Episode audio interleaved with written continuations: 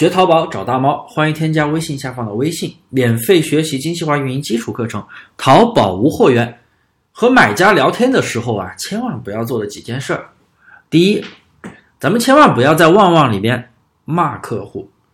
遇到奇葩的客户，你就当看戏的就可以了。确实有特别多的奇葩的客户、坏心眼的客户，我们不要跟他一般见识，从而毁了你一天的心情。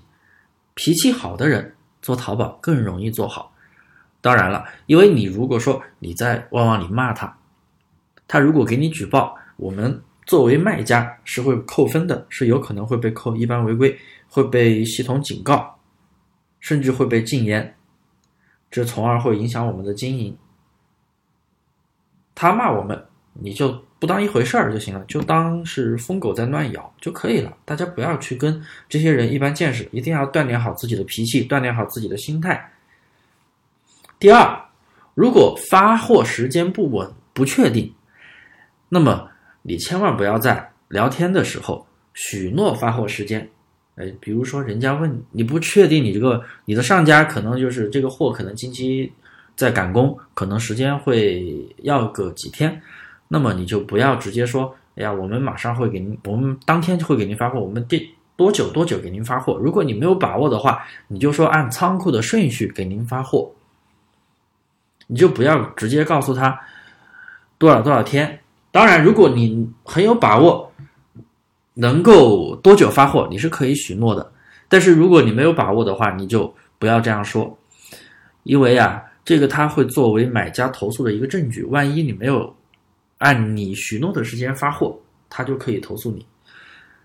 一般来说，如果你的运费模板里边没有规定发货时间，就是没有选那个发货时间几天内发货的话，那么这个宝贝的发货时间默认就是四十八小时。所以啊，大家一定要在你的运费模板里面设置好发货时间。如果你的发货时间很确定，那么你可以设置的早一点，没事儿。但是如果某些宝贝的发货时间你目前还不确定，那么我建议可以适当的延长一点点。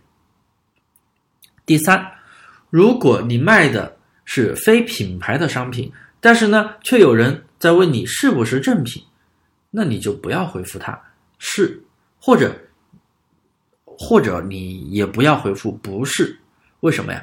因为你可以给他回复说厂家自主品牌，或者直接不回复他，因为呀，一般如果你做的。卖的是非品牌商品，如果有人来问，那么一定是你的商品擦边了。那么如果你只要承认是这个品牌，或者说你说不是，是仿的，那么他都可以投诉你违规，因为你是正品，你的价格不可能是正品的价格，那么你肯定是售假。你说是仿的，那你直接就承认售假了，他可以靠这个来投诉勒索你。所以啊，选品的时候一定要主。要仔细，咱们不要被人啊被那些坏人抓住把柄。本来你选品的时候就要注意这个问题嘛，对不对？